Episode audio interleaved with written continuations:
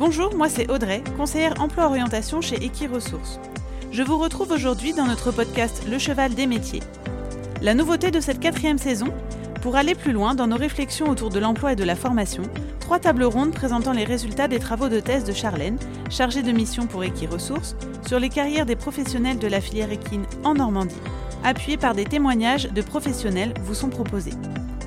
Ces discussions donneront lieu à un partage d'expériences autour de sujets variés, apportant des éclaircissements sur les raisons de la reconversion des professionnels, le sujet controversé de la baisse de niveau, ou encore l'influence du professionnel sur le bien-être du cheval.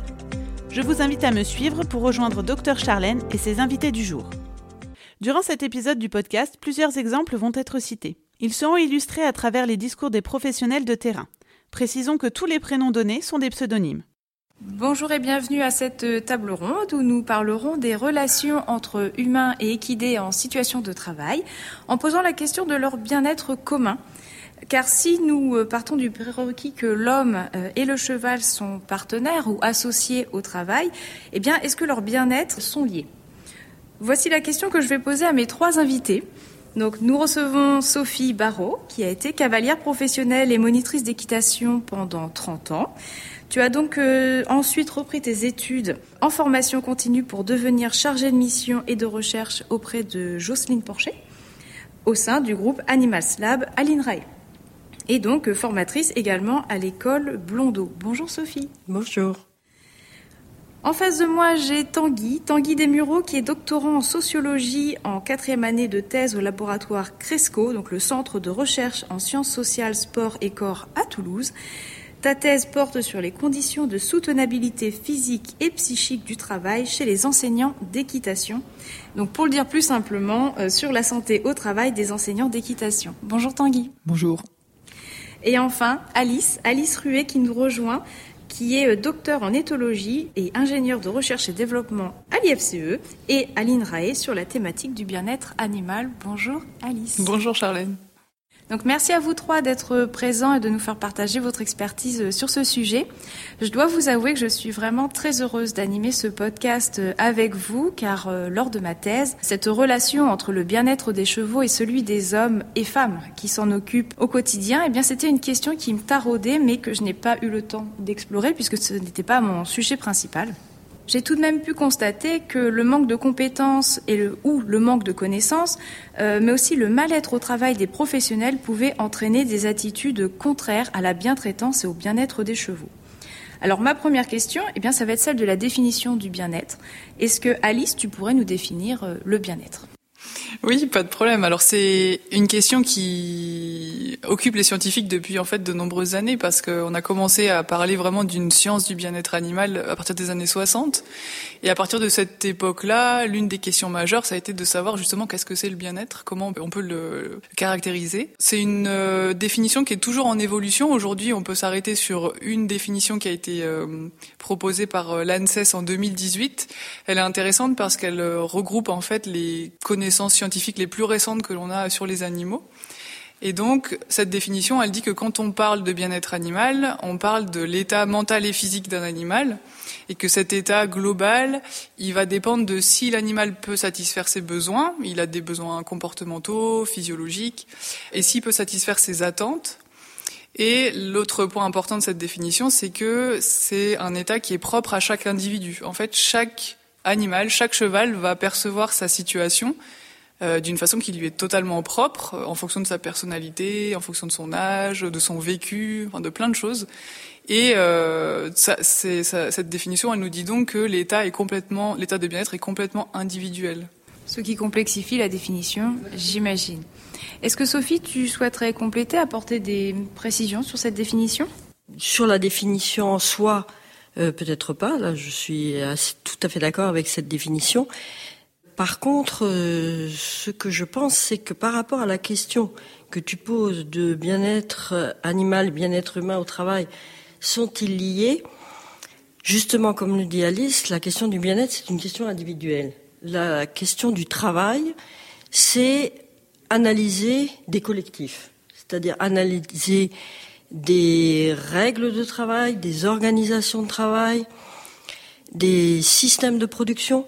Et donc, euh, la question qui se pose là, c'est de savoir si au fond, les organisations de travail, les règles de travail, elles créent une capacité à faire une bonne qualité du vivre ensemble entre les chevaux et les humains, ou bien est-ce que l'organisation du travail crée de la violence institutionnelle qui engendre de la souffrance Je pense que c'est intéressant de parler du bien-être, mais pour répondre à cette question, il va falloir aussi savoir qu'est-ce que ça veut dire travailler, qu'est-ce que le travail.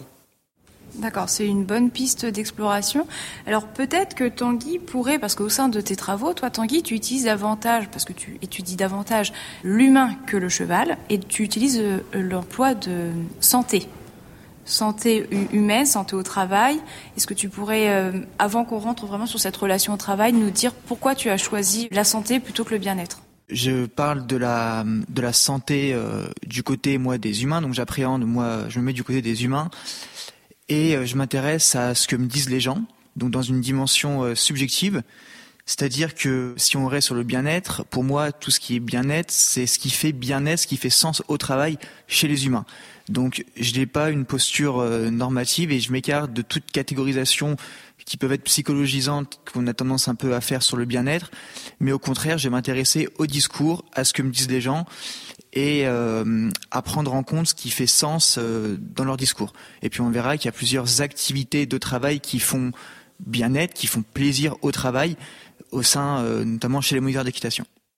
Pour bien comprendre ce que tu veux nous dire, est-ce que tu auras des exemples concrets sur le terrain qui pourraient un petit peu montrer ce qu'est la santé de ces enseignants? Bien sûr, donc moi déjà la santé, je l'interroge dans une version à la fois positive et négative. Je demande aux enquêtés ce qui euh, est pénible au travail, mais je demande aussi ce qui est passionnant au travail. Donc là, si on reste sur la thématique du bien-être, plusieurs euh, activités font sens au travail, sont passionnantes au travail, comme notamment tout ce qui est relatif à la nature, tout ce qui est en relation à la nature. Je vous cite par exemple les propos d'Isabelle qui m'explique on a un beau métier. Moi, j'ai la chance de voir tous les levées de soleil, tous les couchers de soleil. Je le pense vraiment. Hein. Je relativise beaucoup les jours où je marche dans la boue avec les beaux couchers de soleil du printemps. Donc là, on voit avec le discours d'Isabelle comment le rapport à la nature fait partie intégrante euh, du travail. Autre chose, il y a la dimension sociale du travail, tout ce qui est lié à la relation aux gens. Là, je vous cite les propos de Louise qui m'explique j'aimais aussi créer du confort aux gens en leur renseignant quelque chose qui pour moi était la bonne manière de faire. Et tout ça, j'aimais la relation aux gens parce que j'aimais leur renseigner quelque chose qui allait leur être utile et qui allait leur rester. Plus que la dimension sociale, c'est aussi l'activité même d'enseigner, de proposer des prestations d'enseignement équestre qui euh, fait plaisir. Et là, je pense notamment à, à, des publics davantage aguerris, à des cavaliers initiés, à des cours que mes enquêtés appellent compétitifs. Et là, ce qui procure du bien-être, c'est les rétributions symboliques lorsqu'on accompagne des pratiquants en concours qui performent. Et là, finalement, ça renvoie, ça fructifie le travail euh, du moniteur d'équitation. Et enfin, pour finir, il y a le bien sûr les contacts avec les chevaux qui procurent du bien-être au travail, qui peut être pensé comme un, petit, peu une vocation, comme l'explique Nathalie qui me cite, un jour à 8 ans, je me balade le dimanche, je passe devant une ferme, il y avait plein de fermes là-bas, je vois quatre chevaux et je tombe amoureux des chevaux. Et là, c'était fini, c'était mort. Donc on voit la manière dont le contact avec les chevaux prend une dimension vocationnelle. Mais par contre, comme on le verra après, parmi tout ce que je viens de vous dire, le bien-être est produit et procuré donc par des activités, mais on va le voir ensuite, ce bien-être peut devenir mal-être lorsque ces activités se trouvent sous l'emprise de certaines conditions de travail. Et comme euh, l'a très bien dit Sophie, le bien-être est pris en compte à partir d'un individu qui se positionne dans une organisation du travail sous l'effet de certaines conditions de travail. Alors là, ce qui est vraiment intéressant, Tanguy, c'est qu'on voit avec des personnes avec qui tu discutes, donc on peut avoir leur ressenti directement, mais les chevaux, on n'a pas de discours oral avec eux, du moins. Comment on, comment on fait pour évaluer leur euh, bien-être ou leur mal-être, mais en situation de travail? Parce que l'éthologie les étudie dans leur milieu naturel. déjà, la première chose, c'est que la, thématique du bien-être, elle va se, elle s'intéresse à tous les aspects de la vie du cheval. Donc en fait, on a des enjeux autour du bien-être en fonction de comment on héberge les chevaux, comment on va les alimenter, quels soins on va leur apporter, euh, tout un ensemble d'aspects liés au mode de vie des chevaux. Et il y a aussi effectivement tout, ce qui va concerner l'activité que l'on va avoir avec les, chevaux au quotidien. La, thématique du bien-être, elle touche tous ces aspects-là. C'est pour ça qu'elle est elle est complexe parce qu'en fait, elle, elle, va euh, être en relation avec tous les aspects de la vie du cheval. Une des questions euh, majeures qui, qui s'est aussi développée euh, dans cette science du bien-être animal, c'est une fois qu'on a défini ce que c'est le bien-être, Maintenant, il faut qu'on essaie de, de pouvoir l'évaluer d'une façon la plus fiable et la plus objective possible, parce que comme tu l'as dit, les chevaux ne vont pas nous dire directement comment ils se sentent et comment ils perçoivent leurs conditions. Donc pour faire ça, il y a, il y a toujours la recherche d'indicateurs pour évaluer directement, le plus directement possible, l'état de bien-être. Et ces indicateurs, ils vont être comportementaux. Euh, on peut citer par exemple euh, un indicateur de mal-être que l'on connaît bien maintenant dans la littérature scientifique, tout ce qui va être stéréotypique, ça ce sont des comportements euh, anormaux. Mais on a aussi tout un volet d'indicateurs physiologiques et sanitaires, puisque quand on parle de bien-être, on parle bien de l'état mental et physique d'un animal. Et il existe aussi une recherche autour des indicateurs lors des, de l'activité des chevaux pour essayer de d'inférer comment ils se sentent dans leur activité. Et là, de nouveau, on va avoir euh, accès à des indicateurs comportementaux, des indicateurs physiologiques. Si on prend l'exemple d'un cheval de centre équestre, par exemple, on, sait aujourd'hui que certaines défenses, certains comportements exprimés pendant l'équitation peuvent refléter une perception négative de la situation d'équitation, alors qu'à l'inverse, si ces indicateurs ne sont pas présents euh, et qu'on on observe un état général de, de relaxation, de détente, c'est plutôt euh, un indicateur d'une perception positive de la situation d'équitation. Donc on a euh, aujourd'hui un certain nombre d'indicateurs que l'on peut utiliser pour évaluer le bien-être des chevaux dans leur hébergement, dans leur mode de vie et pendant leurs activités. D'accord. Merci Alice. Alors là, j'ai une question qui me vient. Sophie, tu as de mémoire travaillé aussi avec les chimpanzés dans une autre vie. Peux-tu nous en dire quand même quelques mots? Est-ce que c'est pareil? Est-ce que ce que vient de nous dire Alice peut se transposer sur les chevaux, sur les chimpanzés? Comment ça se passe? Le groupe de recherche avec lequel on a travaillé avec euh, Jocelyne Porcher sur l'animal au travail, quand on parle de l'animal au travail, on va penser de façon euh, plus euh, facile de penser l'animal domestique. Mais en fait, à partir du moment où un animal, sauvage ou domestique, travaille avec l'homme, il va se construire des rapports, des rapports qui au fond sont assez semblables. Alors, ce que je voudrais, ce que je voudrais dire, c'est que lorsque, euh, par exemple, on a fait à Enerco le, un programme de recherche sur l'animal au travail, moi, je suis allée voir des chimpanzés en primatologie dans le laboratoire du professeur Tetsuro Matsusawa en laboratoire. Et ce qui est très intéressant avec la primatologie japonaise, c'est qu'ils ont une vision de la relation à l'animal qui est assez différente en fait du mode de fonctionnement euh, des laboratoires, je pense, en Occident. C'est-à-dire que pour Matsusawa, euh, le rapport entre les chimpanzés et les chercheurs, c'était euh, la constitution d'une communauté hybride et qui fonctionnait comme une sociologie hybride de, des relations. Et donc, euh, les chimpanzés étaient au travail. Mais en fait, que l'on parle des chimpanzés ou qu'on l'on parle des chevaux ou d'autres animaux qui travaillent avec les humains, la question euh, qui se pose, c'est au fond, comment, quel cadre théorique peut nous permettre de vraiment toucher du doigt le rapport des animaux au travail?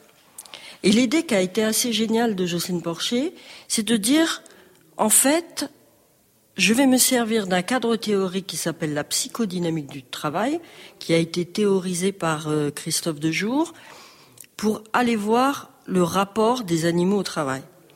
Et comment fonctionne la relation des humains et des animaux au travail et aussi comment les animaux travaillent. Est-ce que les animaux travaillent d'ailleurs? Qu'est-ce que, ça veut dire que les animaux travaillent? Alors pour cela, il faut pouvoir définir le travail ou plus exactement définir autre chose, définir ce que ça veut dire que de travailler. Et Christophe Dejour euh, donne une explication, une définition assez intéressante du fait de travailler. Il dit, en fait, il y a d'abord le travail prescrit. En fait, travailler, c'est ne pas suivre les organisations du travail. C'est déroger aux organisations du travail. Pourquoi? Là, voilà, par exemple, là, euh, on a une prescription, il faut organiser un podcast dans un lieu avec des personnes, et il y a une prescription assez claire. Et puis, il va avoir l'aboutissement de la tâche, qui est que ce podcast soit écouté par plein de, de personnes. Mais ce qui se passe entre le travail prescrit et le travail réel, c'est une sorte de petit diable qui s'appelle le réel. Le réel comme, voilà, une soufflerie qui se met en route. Et travailler, c'est résister au réel. C'est faire preuve d'intelligence, d'initiative, mettre euh, euh, en route toute sa subjectivité, toute, la force de sa subjectivité pour justement dépasser le réel. Penser l'animal dans le rapport euh, au travail avec le cadre théorique de la psychodynamique du travail a eu un intérêt tout à fait passionnant, c'est de sortir l'animal d'une sorte d'obéissance machinale, où il ne serait qu'un être conditionné à faire ce qu'il a appris par, stimulus-réponse, mais que c'est un être qui s'implique dans ce qu'on lui propose, qui reçoit, qui donne, et qui peut aussi être, euh, être en, en souffrance aussi au travail. Et donc, ce qui est euh, très intéressant, ce qui a été passionnant de travailler avec ce cadre théorique, c'est de de tout d'un coup changer l'angle de vue. Et ce qu'on a observé sur euh, tous ces, ces, terrains qu'on est allé voir, parce que la question du travail, c'est que, euh, comme on l'a dit au départ, c'est des conditions de travail, c'est des règles de travail, c'est des organisations de travail, et elles sont changeantes en fonction des disciplines, des métiers, etc. La difficulté, un petit peu comme la question du bien-être d'ailleurs, la difficulté c'est est-ce qu'on est dans la capacité de mettre des règles universelles sur ce qu'est le, je dirais, le bien-être au travail pour les animaux, ou le mal-être d'ailleurs, puisque au fond, la question du bien-être ou du mal-être au travail, c'est très fortement lié à ce qu'on propose comme organisation de travail et comme règles de travail aux hommes et aux humains qui subissent de la même façon les impacts des systèmes de production. Donc là, si on comprend bien, on a une définition du bien-être qui est différente en fonction de chaque individu, que ce soit humain ou équin, dans des conditions de travail qui évoluent sans cesse. Et donc, on doit réussir à créer quand même un lien interespèce sur une situation qui n'est pas stable et où le réel a un impact direct sur l'activité même euh, de l'action entre l'homme et le cheval. Est-ce que je résume à peu près bien? En fait, la question, si on pose la question bien-être animal et bien-être humain sont-ils liés au travail, en fait, on pose la question de la contagion de la souffrance au travail. C'est-à-dire que soit on est dans des organisations de travail qui vont permettre aux humains et aux animaux de construire du vivre ensemble qui soit respectueux et des uns et des autres. Jocelyne Porcher, elle dit une chose très belle, elle dit une organisation de travail qui sépare les animaux de leur monde propre sans compenser cette perte par un surplus de sens produit par le monde humain, les ampute de la possibilité de transformer les contraintes du travail en une dynamique qui a du sens pour eux. Le travail pour les animaux, ça doit avoir du sens. Le travail pour les humains doit aussi avoir du sens. Et chaque fois qu'il y a souffrance au travail, c'est parce qu'il y a perte de sens. C'est-à-dire que tout d'un coup, on ne sait plus pourquoi on fait les choses. Et ça, ça initie de la souffrance. Quand Christophe Dejour a travaillé sur les suicides chez les cadres de grandes entreprises, qu'est-ce qu'il faisait? Parce que la souffrance au travail, c'est une souffrance qui ne va pas simplement avoir des impacts sur les heures de travail, mais ça envahit toute la vie de celui qui travaille. Un cheval qui est dans une situation de mal-être au moment euh, où il est monté, ou le moment où il travaille, ça peut très bien avoir aussi des impacts sur le reste de sa vie. Sur, le, sur les moments où il est au box, où il est au pré, etc. De la même façon que pour les humains, le travail des humains envahit la vie des humains. On pense à son travail dans sa voiture, on, même on en rêve la nuit de son travail. Donc, euh, quand on, il s'agit de, souffrance, cette souffrance, elle se diffuse partout. Et donc, euh, du coup, quand les humains ont des conditions de travail qui sont mauvaises, il n'y a aucune raison qu'elles n'impactent pas sur les chevaux et vice-versa. Alors c'est intéressant parce que si on, on regarde un peu les, les, études en éthologie de ces dernières années, on, on, comprend, on sait de plus en plus que les chevaux perçoivent des humains. Et je pense que une partie de, du lien entre bien-être équin, bien-être humain peut s'expliquer aussi par tout ce que les chevaux arrivent à comprendre et à percevoir de nous. On sait par exemple qu'ils sont tout à fait capables de reconnaître, euh, de discriminer nos émotions que l'on va transmettre via nos postures, via nos, notre expression du visage, via notre voix, via nos odeurs. Et euh, on sait que lorsqu'on présente des visages ou des voix d'humains en colère, les chevaux euh, arrivent tout à fait à discriminer cette émotion d'une autre. Et en plus, ils peuvent réagir d'une façon propre, notamment dans cette étude-là. On voyait une augmentation d'indicateurs de stress chez eux, à la fois comportementaux et physiologiques. Et on sait aussi que euh, on arrive aujourd'hui à mettre en évidence de plus en plus finement les compétences cognitives que les chevaux ont à notre euh, égard et, des choses assez incroyables. On, voit qu'ils arrivent à, à, savoir si on, on, connaît ou pas une information. Donc là, on commence à, à, à, toucher un peu du doigt des capacités cognitives de, de haut niveau qui étaient pour l'instant assez peu montrées euh, au-delà des primates.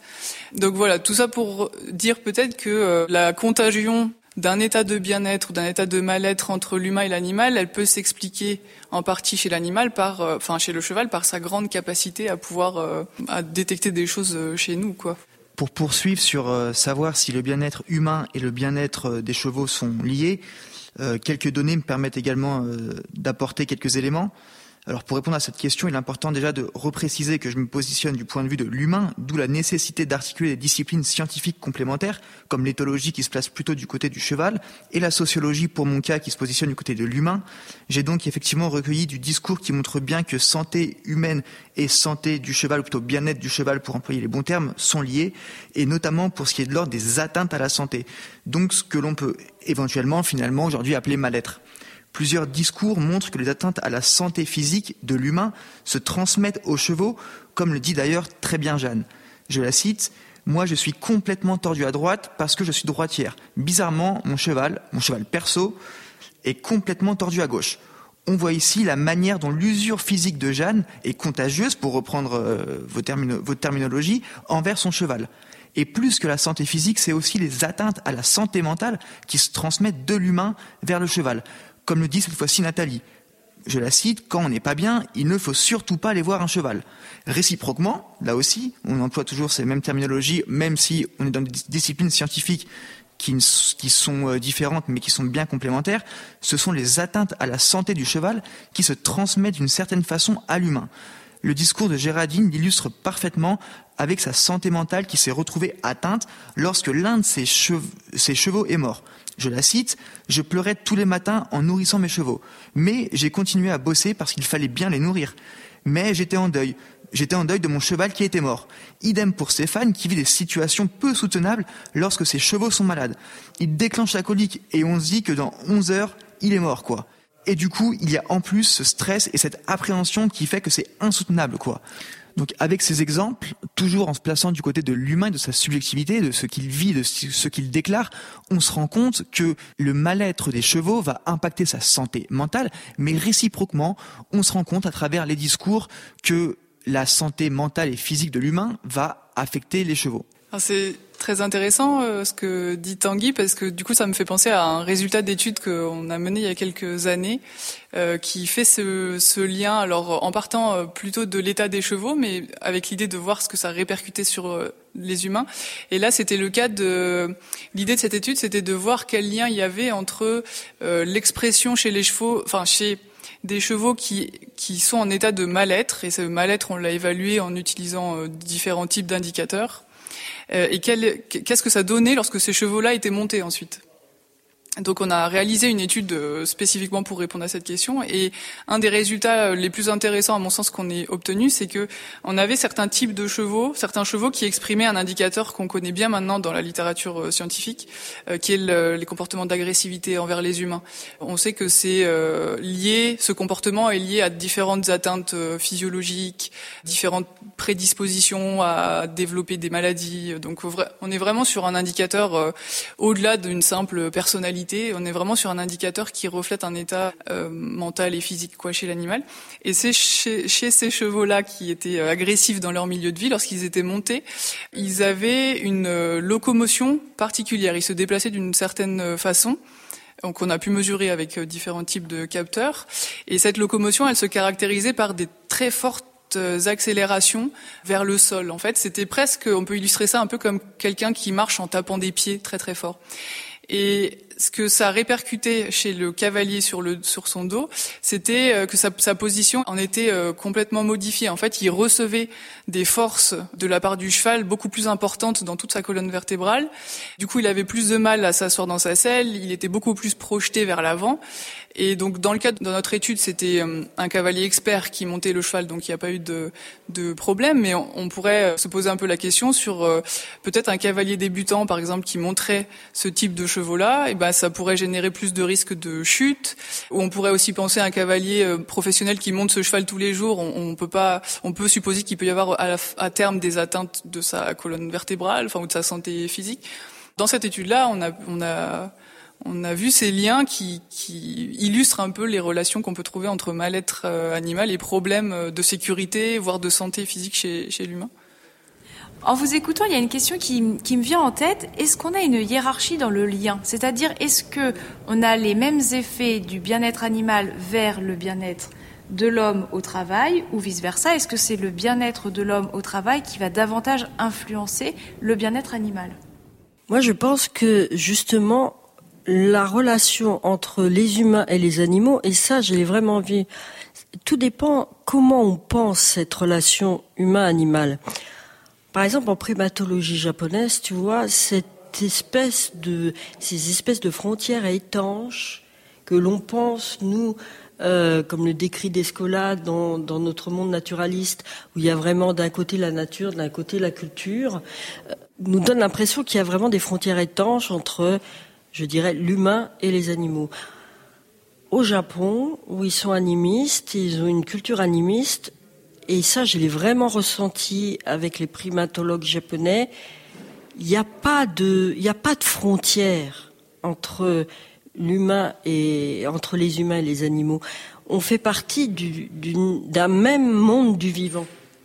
Donc je pense que la souffrance, elle s'exprime certainement pas de, la même façon, parce que nous on a la parole, donc peut-être que on a la capacité à, à exprimer nos, souffrances avec des mots, et peut-être que ça, ça peut changer quelque chose dans les conséquences de la souffrance entre les humains et les animaux. En revanche, je pense qu'elle est vraiment réciproque. il y a un travail qu'a fait Jocelyne Porcher sur les porcheries industrielles, où en fait, ce qu'elle a démontré, c'est que lorsqu'on donne des systèmes de production, quand on choisit de travailler avec des animaux, c'est parce qu'on les aime c'est parce qu'en tous les cas, on aime être en relation avec eux et qu'on a envie de, traverser la vie avec eux. En revanche, quand on est dans un système de production qui oblige ces personnes qui ont choisi de faire un travail avec des animaux, de vivre des situations éthiques insupportables parce qu'on est obligé de faire aux animaux des choses qu'on ne, peut pas faire éthiquement, qui nous paraissent non éthiques, on souffre euh, de ce paradoxe, de cette dissonance cognitive, et ça peut nous rendre fous. Ça, rend fou. C'est-à-dire qu'il y a deux solutions. Soit on part, soit on est dans le déni. Non, c'est pas vrai, je leur fais pas de mal. Non, mais c'est pas vrai, ils souffrent pas. Voilà. Et dans les deux cas, on souffre. Et, l'animal souffre, et l'humain souffre. L'humain souffre de faire du mal à l'animal, et en même temps, euh, je veux dire, donner de mauvaises, de, mauvaises euh, conditions de travail aux humains, ne pas leur donner la possibilité en effet de, de, respecter le bien-être des animaux parce qu'on leur donne des conditions de travail qui ne leur permettent pas de prendre assez de temps pour travailler avec les animaux, pour créer de la relation, la souffrance va être euh, perceptible par les animaux. Donc je pense qu'il y a vraiment euh, interaction euh, et interrelation et intersubjectivité au travail. Alors pour rebondir, je pense qu'il est aussi important de préciser que, en se plaçant toujours du côté de l'humain, le mal-être chez l'humain peut être de différentes natures et il n'est pas exclusivement euh, lié au bien-être, au mal-être des chevaux. Je pense que c'est important de le, préciser. Il peut être notamment euh, mal-être induit par euh, des conflits avec des relations du travail, que ce soit des pratiquants, que ce soit des propriétaires ou alors que ce soit des, des collègues simplement de travail. Il peut aussi être induit par la gestion d'une structure, par exemple pour des dirigeants qui ne sont pas forcément armés et accompagnés pour gérer une euh, structure de façon administrative et financière. Ensuite, euh, il y a tout aussi ce qui est lié au temps qui procure beaucoup de mal-être aux euh, moniteurs d'équitation, en tout cas. Ici, par le temps, j'entends d'être endurant, c'est-à-dire de ne jamais s'arrêter de travailler en se rendant disponible en tout temps pour les chevaux et leurs besoins. Le mal-être provoqué par le temps est aussi induit par le fait de travailler dans l'urgence en devant par exemple réparer une gouttière ou une mangeoire, mal-être du temps également généré par le fait de travailler sur des horaires étendus en commençant tôt le matin pour nourrir les chevaux et en finissant tard le soir pour enseigner aux pratiquants après leur journée de travail, car les enseignements équestres se déroulent sur les temps de loisirs des bénéficiaires, donc après leur journée de boulot. Ce temps vécu dans le travail fatigue finalement énormément les moteurs d'équitation. En revanche, pour le travail physique, qui est usant physiquement, rien ne semble provoquer des situations de mal-être. C'est-à-dire que c'est dur, c'est physique, mais pour autant, ce n'est pas vraiment si mal vécu par les professionnels. Je voudrais maintenant surtout rapidement revenir sur les pénibilités temporelles, donc sur les horaires étendus, sur le fait d'être d'astreinte systématiquement pour gérer les urgences, l'endurance, sur le fait de ne jamais s'arrêter, intensifier son travail sur les périodes de rush en travaillant parfois plus vite. Ce type de pénibilité est plutôt mal vécu, par les professionnels et engendre du mal-être et peut parfois entraîner des comportements assez singuliers avec ses chevaux, des comportements finalement éthiquement répréhensibles du point de vue, j'imagine, de l'éthologue. Je vais ici vous donner un exemple. Je vais prendre l'exemple de Christine. Christine est monitrice salariée d'une structure associative. C'est la fin de la journée, il est 18 heures, largement passé. Son mari l'attend depuis déjà plus d'une heure pour rentrer chez eux. Mais Christine doit encore rester le temps de nourrir les chevaux. On voit ici la disponibilité physique et temporelle pour les besoins des chevaux, ici notamment pour les nourrir. Christine perd de plus en plus sa patience et repousse violemment un cheval avant de construire un discours de légitimité et même de justification auprès de moi pour se déresponsabiliser de son comportement peut-être éthiquement répréhensible par un éthologue. Effectivement, il s'agit bien, pour moi, à mon sens, en tant que sociologue, de déresponsabiliser Christine pour plutôt remettre la faute sur les conditions de travail dans lesquelles, elle évolue, et notamment sur cette disponibilité physique et temporelle qui conduit Christine à être en situation de mal-être et à le transmettre ici physiquement à ses chevaux. Ici, c'est bien l'intensification du travail et le fait de travailler plus vite pour rentrer chez elle à la fin de la journée qui pousse Christine finalement à se montrer violente avec son cheval, alors qu'elle prône dans son discours largement l'inverse, avec des valeurs très éthiques au service des chevaux. En fait, quand on, se place du point de vue de l'animal et qu'on pense à cette question du bien-être animal, il y a donc, je l'ai dit plusieurs fois, tout, tout ce qui tourne autour de l'hébergement, euh, des, des, activités, etc. Et dans dans tout ça, il y a évidemment tout ce qui va tourner autour de la relation euh, humain-animal de manière euh, large. Euh, et en fait, ce que l'on ce que l'on sait, enfin ce que l'on ce que l'on suppose aujourd'hui, c'est que la construction d'une relation positive ou négative entre le cheval et l'humain, elle va, elle résulte de toutes les interactions que le cheval va vivre avec un humain en, question. Donc toutes ces interactions, elles ont toutes une, une valence. On dit qu'elles sont soit plutôt positives, soit plutôt négatives, soit plutôt neutres, on va dire, pour le cheval. Hein, je me place toujours du côté du cheval. Et c'est la somme de toutes ces interactions au cours du temps qui vont construire une relation avec l'humain, soit plutôt positive, soit plutôt euh, négative. Et du coup, c'est là où euh, les conditions de travail des humains, euh, enfin, et les, les, impacts que ça peut avoir sur eux, vont peuvent du coup arriver à terme à participer à dégrader l'état de bien-être de l'animal. Parce que si il est contraint par des horaires comme l'a dit Tanguy ou par des un fonctionnement particulier qui convient pas il va potentiellement interagir avec le cheval d'une façon plus négative ou neutre. Et à terme, avec l'accumulation pour le cheval, on va avoir une relation euh, qui, qui, va qui va tirer vers euh, plutôt le, le négatif. Euh, un exemple qui me vient en tête, c'est par exemple tout ce qui concerne les soins quotidiens pour les chevaux avec l'exemple d'un cheval qui euh, se défend euh, lorsqu'on souhaite lui soigner euh, les yeux, par exemple. Il a un problème à l'œil, on, veut lui soigner les yeux, et la situation est, est négative pour lui. Il va donc peut-être qu'il ressent de la peur, de l'anxiété, donc il va chercher à se défendre, il va pas se laisser soigner. Et si la, on imagine que si la personne, si le soigneur qui doit le soigner n'a que cinq minutes pour pouvoir le faire et qu'après il doit passer à un autre cheval, on peut assez facilement imaginer que les, les comportements qui, que le, la personne va euh, mettre en place, ça va être plutôt de la contrainte, plutôt de. Et en fait, du côté du cheval, cela va empirer la, la, la perception négative de la situation.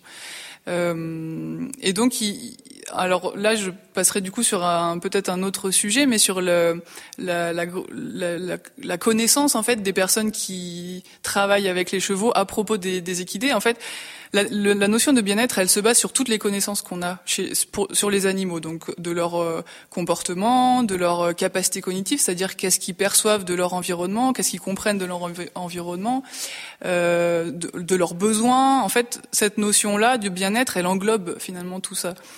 Et euh, dans cette situation du du cheval qui se défend pour des soins, par exemple, on pourrait, euh, pour résoudre cette situation, euh, on pourrait euh, parler de, de, des connaissances que la personne a, par exemple en termes de mécanismes d'apprentissage chez le cheval, parce que on a aujourd'hui plein d'études qui montrent que euh, comment les chevaux apprennent en fait, comment ils, apprennent en fait, et on peut du coup se servir de ces connaissances un peu comme une boîte à outils pour débloquer ce type de situation et arriver finalement à préserver la relation euh, humain-animal dans, le temps. Donc en fait, si on comprend bien, on se rend compte que quand on parle de situation de travail, si on imagine un petit peu, on pourrait dire, eh bien, le cavalier, il va travailler son cheval au moment de son entraînement sportif, physique. Mais en fait, quelque part, le cheval, il travaille avec l'humain, même sur des temps hors travail, quelque part, sa relation au box, ses échanges, etc. Alors, ma dernière question que je voulais vous poser, c'était comment on y remédie, finalement, à tout ça? Parce que on a bien compris qu'il y avait effectivement un lien qui existait euh, sur le bien-être et le mal-être euh, entre humains et équins. Mais le constat fait, comment on peut éventuellement y remédier? Est-ce que c'est un problème de connaissance quelque part? Alice, c'est ce que tu nous dis. Finalement, déjà savoir comment le cheval apprend, ça permettrait aux professionnels d'anticiper des réactions, des actions à faire avec eux. Oui, pour, pour moi, il y a une part de, de ça. Alors, c'est sans doute pas la réponse à toute cette question, mais en tout cas, il y a. C'est vrai qu'en recherche, on voit dans la recherche que euh, on a de plus en plus de connaissances en fait sur les animaux, et notamment sur les capacités cognitives, parce que c'est des des études qui se développent fortement. Et en fait, ces études-là, elles nous expliquent, elles nous donnent des billes pour comprendre comment les chevaux perçoivent leur milieu, leur interaction avec nous. Et donc, ces connaissances, elles permettent un peu d'expliquer pourquoi on, peut avoir certaines réactions. Ou... Et, et du coup, connaître tout ça, permet d'avoir, à mon sens, un, une boîte à outils en fait de déjà pour expliquer la situation et puis pour euh, pouvoir en sortir de cette situation euh, qui est négative pour les deux. Parce que pour pour moi euh, un cheval qui se défend déjà la situation est négative pour lui. Donc voilà on peut se poser la question des impacts sur son bien-être de manière générale. Mais pour l'humain c'est source d'accidents c'est source de frustration. Enfin donc pour moi, ces connaissances-là, elles sont hyper importantes et elles permettent d'avoir des clés supplémentaires euh, pour euh, mieux gérer la relation, si on s'intéresse vraiment à la relation euh, humain-cheval. Pour réagir à chaud sur ce que tu dis, Alice, la question des connaissances, moi, il me semble qu'il faut réfléchir à comment les diffuser notamment aux professionnels pour des professionnels qui euh, ont un sentiment de compétence très fort, à qui il faut surtout pas leur dire qu'ils ne connaissent pas le monde du cheval en fait. Donc je pense que c'est peut-être un terrain euh, glissant. À mon avis, il faut davantage aller vers les organisations du travail, vers les contextes de travail dans lesquels se trouvent euh, les professionnels, pour essayer d'agir finalement sur sur ces sources de mal-être qui sont à l'origine de ces violences peut-être éthiques parfois. Alors moi, je pense que déjà, il faudrait faire un constat. Alors en effet, on a beaucoup regardé le bien-être animal, mais est-ce qu'on a vraiment euh, assez d'informations sur cette transmission justement de la souffrance et comment les systèmes de production engendrent une violence institutionnelle? Et je pense que on ne réglera pas la question du bien-être animal ni la, la, la question du bien-être humain si on traite la question du bien-être animal en dehors des contextes justement de cette intersubjectivité qui se construit dans le travail. En fait, le travail, si on regarde, le travail, c'est le ciment de nos relations millénaires avec les animaux. C'est-à-dire que si on a des animaux domestiques, si on a des relations avec les animaux, c'est parce qu'on a quelque chose à faire ensemble. Et la question qui doit se poser, c'est de quelle façon on fait ces choses ensemble. Voilà, de quelle façon on fait ces choses ensemble et faire un constat justement sur de quelle façon on fait ces choses ensemble dans les différents secteurs équins, parce que ce qui est extraordinaire dans la filière équine, c'est qu'il y a plein de mondes équins, comme l'a très bien montré Vanina, Vanina dans sa thèse. Et donc, je pense qu'il y a vraiment besoin d'aller faire un constat profond de, de, de, des systèmes de production qui sont mis en place dans cette filière pour survivre économiquement et comment euh, on peut le lier à la question du bien-être animal et comment on peut trouver des contextes de travail qui permettent euh, de construire du vivre ensemble je te rejoins sur euh, l'idée de s'intéresser donc au contexte de travail, des organisations du travail, et notamment sur le constat du fait qu'il existe plein de mondéquins. Et je tiens à préciser qu'on est quand même dans un milieu avec exclusivement quasiment des TPE, des toutes petites entreprises, et on a quand même énormément de structures avec des dirigeants qui sont en situation d'auto-emploi. Et là, il faut absolument euh, qu'on ait en tête qu'il y a plusieurs structures, plusieurs mondes professionnels, plusieurs mondes équins finalement, avec parfois des, des dirigeants en milieu rural, en situation d'auto-emploi, euh, chez qui l'organisation de travail peut difficilement être modifiée et particulièrement pénible en fait à vivre au quotidien. C'est-à-dire qu'il faut un petit peu, je pense, s'extraire de représentation des modèles de très beaux centres équestres, car on est sur euh, plus la moitié des structures euh, quand même du milieu équestre sont des structures avec un unique dirigeant.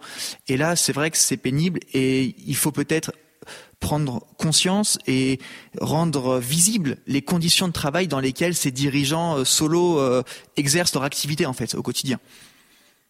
Encore merci à tous les trois. C'était un débat qui était vraiment passionnant et j'espère qu'il aura plu au public autant qu'il m'a plu à moi de l'animer. Merci et à très bientôt. Vous souhaitez en savoir plus? Découvrez sur notre site www.equiresources.fr les chroniques de Dr Charlène. Chaque mois, et ce dès janvier 2023, un thème de ses travaux était mis à l'honneur.